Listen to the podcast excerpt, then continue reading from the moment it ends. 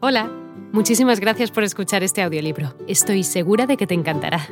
Me llamo Ana y a continuación podrás disfrutar de un previo del libro completo. Si te gusta lo que escuchas podrás descargártelo completamente gratis desde mi web, www.escúchalo.online.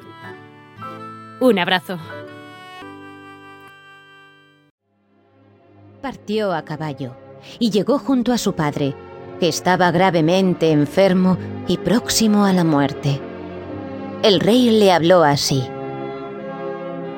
Querido hijo, he deseado verte por última vez antes de mi muerte, porque quiero que me prometas que te casarás según mis deseos.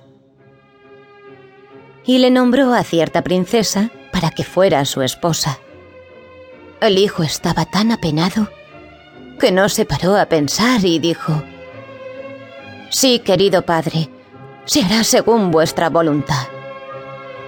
Después de esto, el rey cerró los ojos y se murió. Cuando el hijo fue coronado rey y se hubo pasado el período de luto, tuvo que cumplir la promesa que le había hecho a su padre. Pidió la mano de la princesa y ésta le fue concedida por esposa. De esto tuvo noticias su primera prometida y sufrió tanto por la infidelidad que casi se muere. Su padre le dijo, Querida niña, ¿por qué estás tan triste? Todo lo que desees te será concedido. Ella meditó durante un momento, diciendo luego, Querido padre, deseo once jóvenes que sean igual que yo de cara, de figura y de estatura.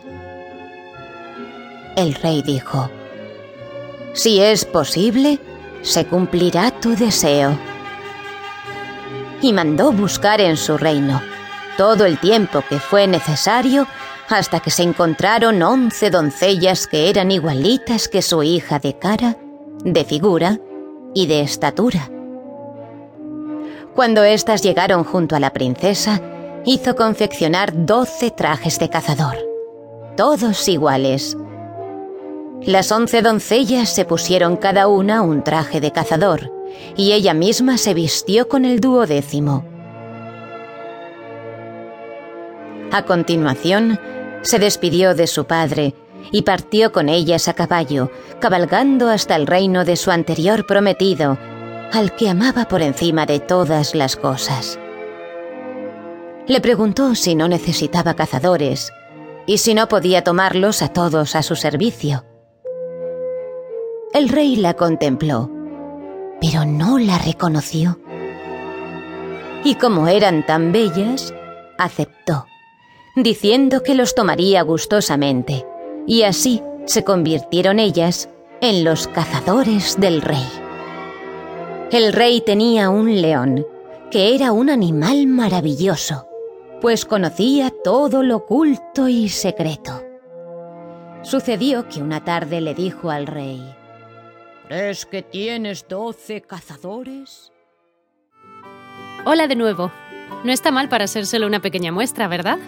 Si te ha llamado la atención, recuerda que encontrarás este audiolibro completo y gratis en www.escúchalo.online.